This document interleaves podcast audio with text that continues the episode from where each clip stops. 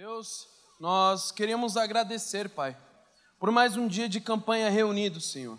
Por mais um dia, Senhor, vindo adorar ao Teu santo nome. Que em nome de Jesus o Teu Espírito Santo possa vir sobre esse lugar, porque Tu és bem-vindo aqui, Pai. Que a Tua palavra possa falar grandiosamente nos nossos corações, assim como o louvor falou. Que a Tua palavra possa vir como uma flecha nos nossos corações e atingir o objetivo, Pai.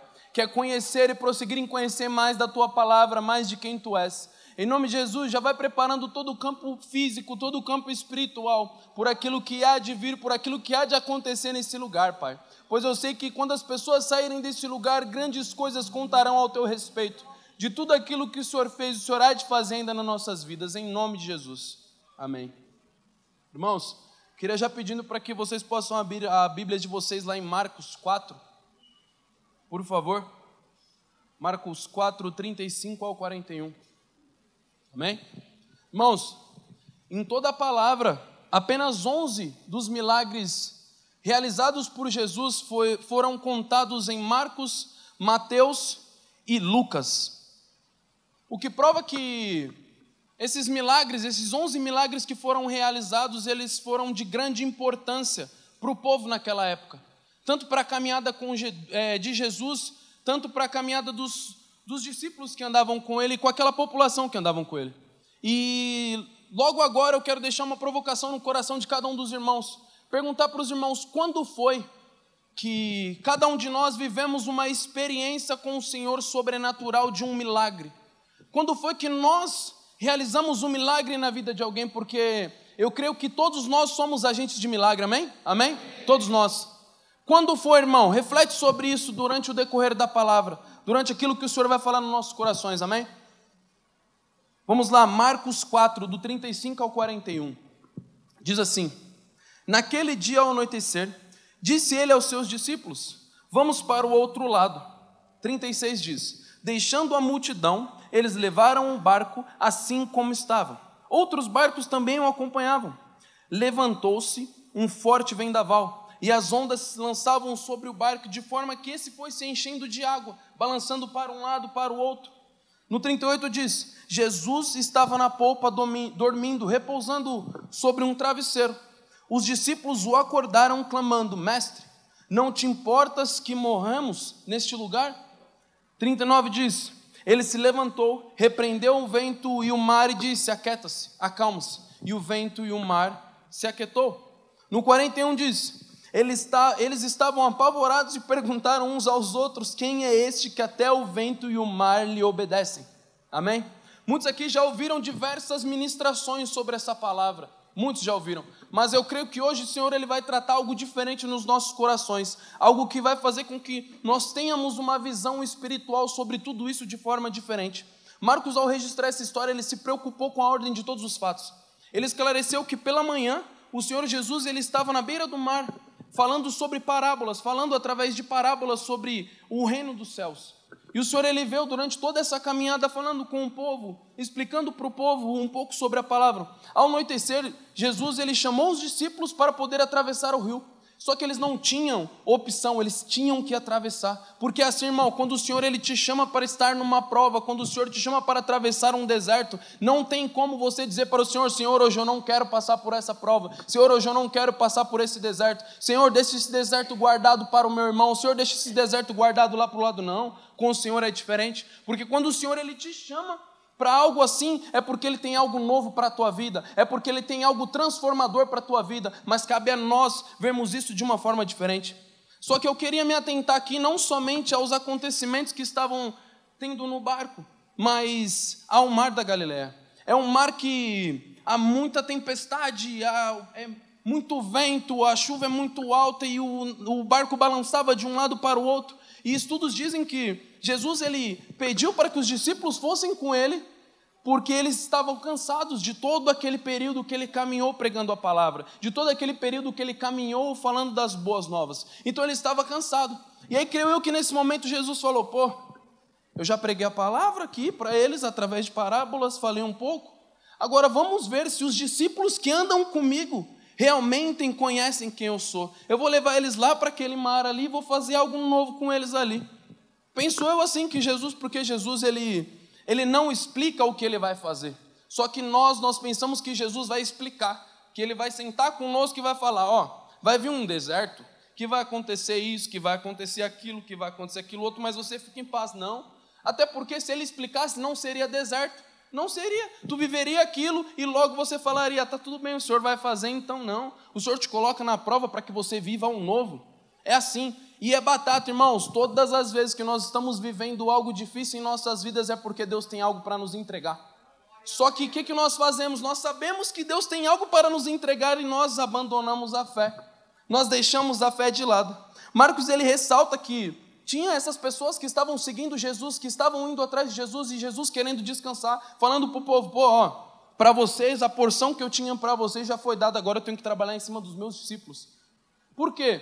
Porque os discípulos é quem ficaria para poder levar o evangelho. Imagina comigo, irmão, se você anda com Jesus, se você está ao lado de Jesus, se você vive com Jesus e ainda assim você não crê nele, por que andar com ele? Por que servir a ele, já que você não crê nele?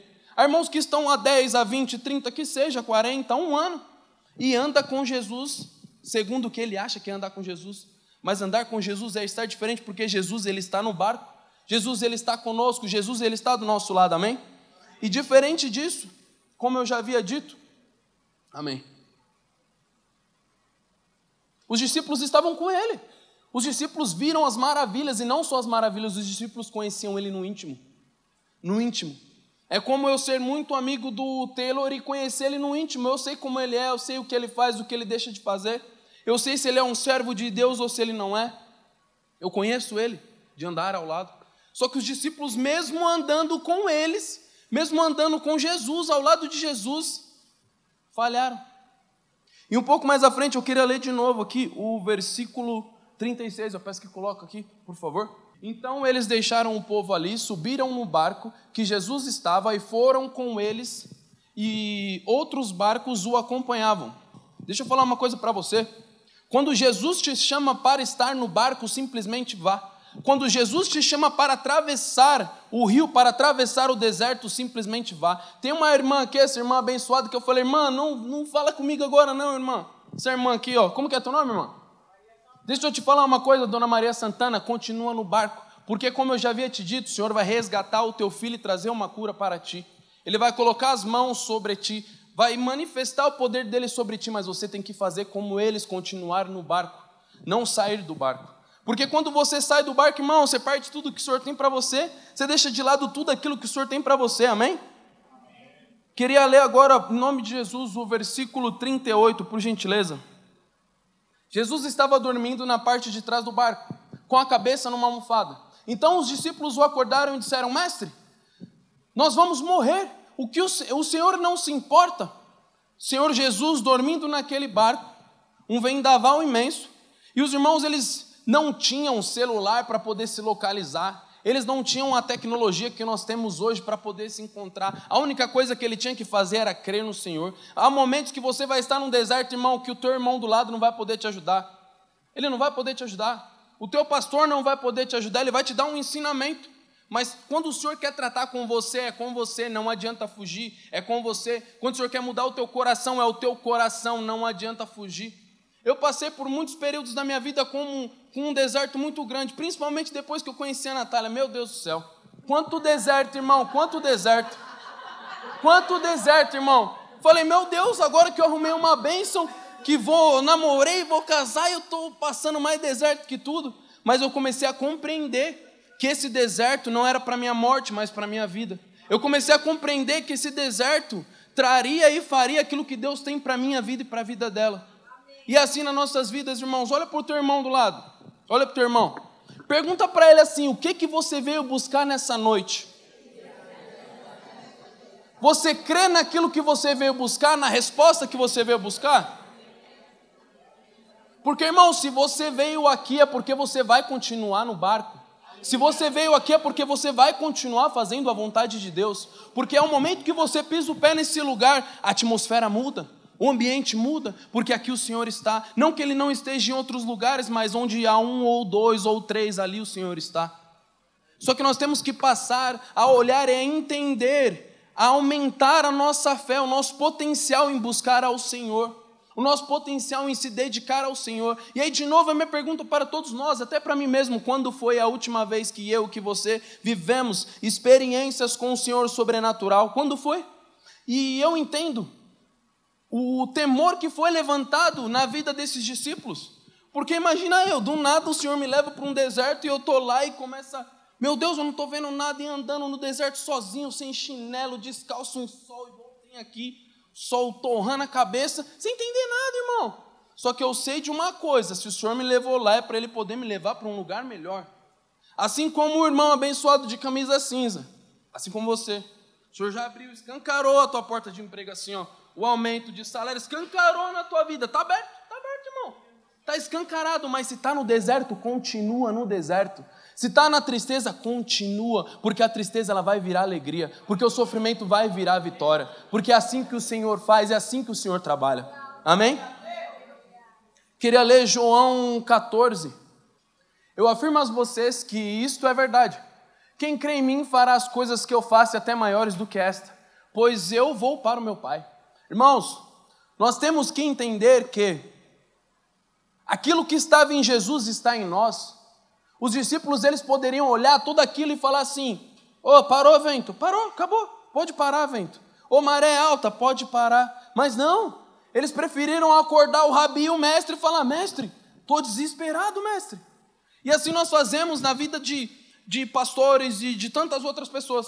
Ô, irmão, vem cá, demônio está lá na minha casa, vai lá e coloca a mão. O Senhor colocou autoridade sobre a tua vida. Vai lá você e coloca a mão porque Ele vai manifestar o poder.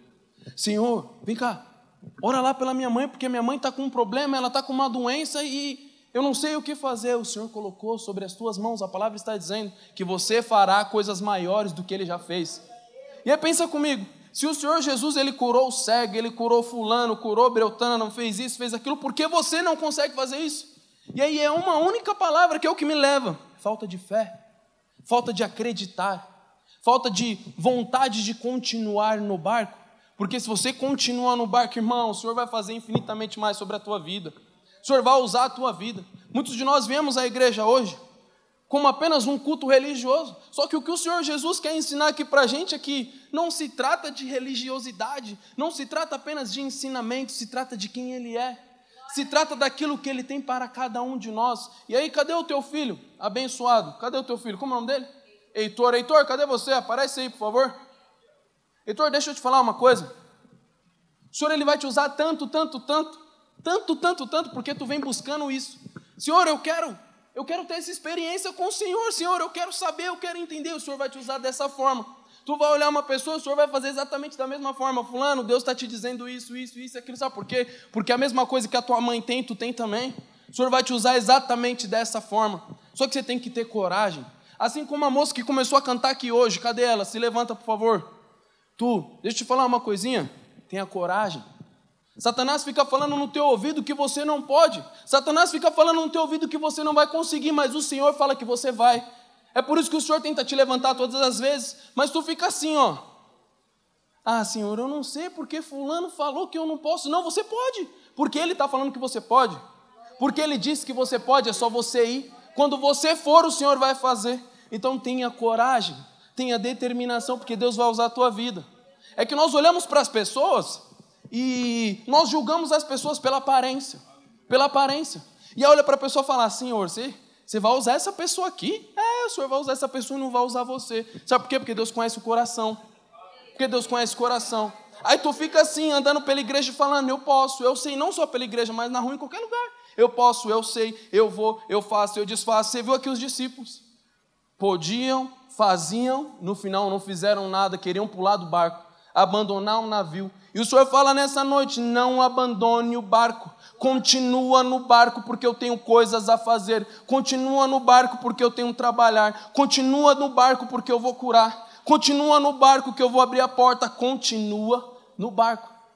E aí tem uma novidade: todas as vezes que eu tenho a oportunidade de falar, o Senhor toda hora perturba a minha mente sobre a tua vida. Essa é a palavra, irmã. Sabe por que eu vou dizer perturba minha mente, irmãos? Porque Deus ele fala tanta coisa na minha cabeça que às vezes eu não consigo. Eu peço até para a bênção que a gente conversa muito aqui, ó. Porque eu não consigo ainda. Calma, Deus, vai devagar. Calma, calma. E, Mateus, lembra que Deus tinha falado com o senhor aqui um aninho? Um aninho? Não é um ano só de arregaçar as mangas e trabalhar. É um ano de vitória, porque Deus vai colocar aí dentro da tua barriguinha. Dentro da tua barriguinha. Pode contar, pode contar, porque às vezes a gente acha que o milagre só acontece na vida do outro. A gente acha que ah, da boca para fora aconteceu. Eu queria falar para a Suzana. Cadê a Suzana? Suzana saiu? Há um. Olha lá no fundo lá. Há uns dois meses, Deus tinha falado para a Suzana que ia entregar um filho para a Suzana. E a Suzana, tipo, ah, amém, tá bom, legal. Quatro. Quatro meses. Tá bom, legal.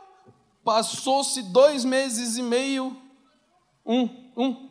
Suzana veio. Eu tô grávida, Taylor, agora? O que, que eu vou fazer? Meu Deus do céu. E eu fiz o quê? Fiquei dançando na cara dela. Por quê? Porque quando o Senhor fala, porque quando o Senhor fala, Ele cumpre, irmão. Ele cumpre. E aí eu vou te falar, irmão. Não cumpre porque sou eu, não cumpre porque é o pastor, não cumpre porque é a Andressa, não cumpre porque não. Ele cumpre porque Ele é Deus para cumprir, para realizar tudo o que Ele tem para as nossas vidas. Porque Deus é assim, irmãos. Com Deus é desse jeito. E aí, irmãos, talvez nessa noite você tenha vindo para cá se perguntando por que as tempestades na sua vida. Você veio para cá buscando uma resposta.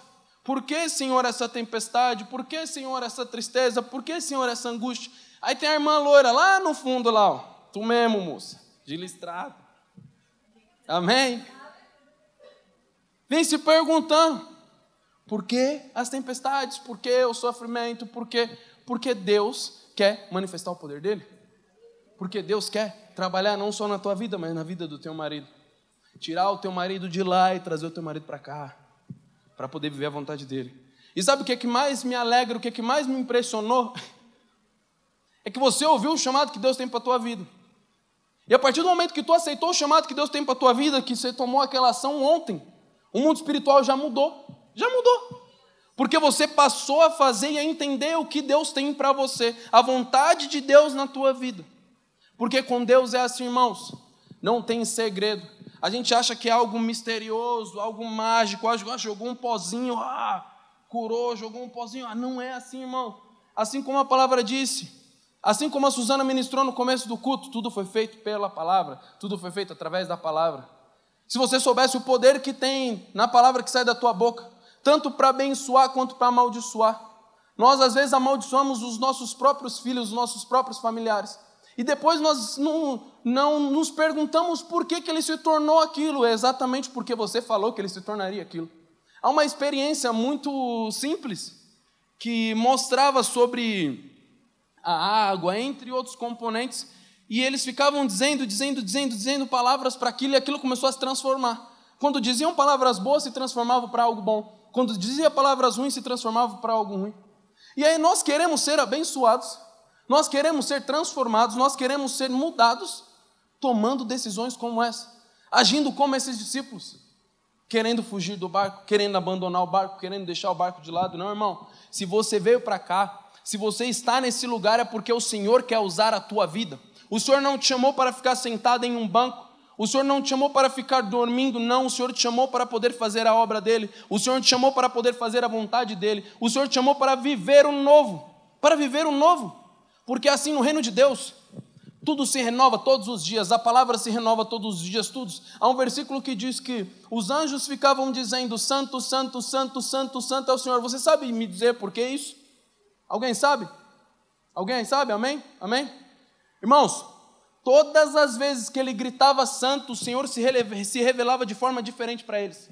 Todas as vezes que eles clamavam santo, o Senhor trazia algo novo, mostrava algo novo para ele. Imagine se os anjos ficavam olhando para ele dizendo santo, santo, santo, e ele mostrava algo novo. Imagine para nós.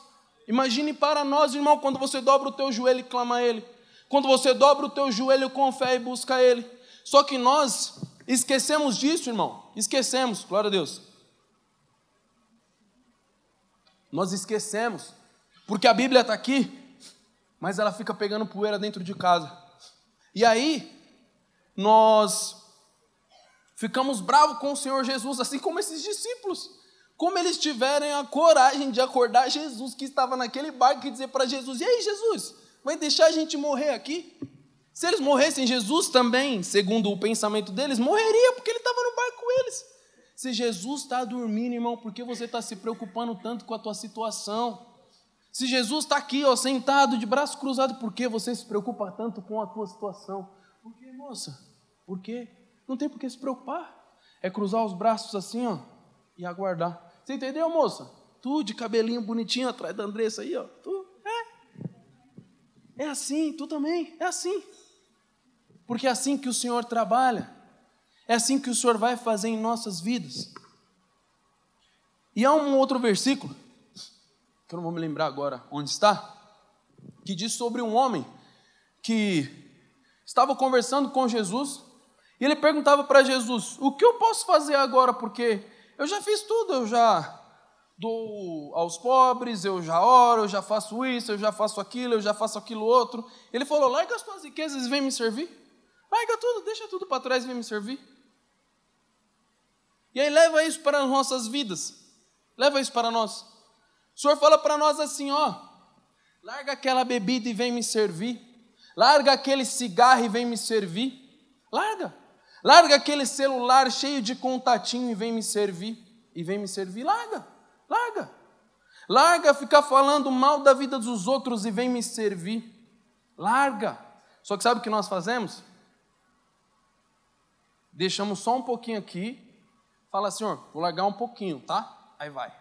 Aí quando Deus começa a levantar e fala, é, tá tudo uma glória, tá tudo uma bênção, eu estou na caminhada aí há 10 anos, dois anos e um dia e estou feliz porque Deus não colocou um vento. Aí Deus vem e fala assim, ó.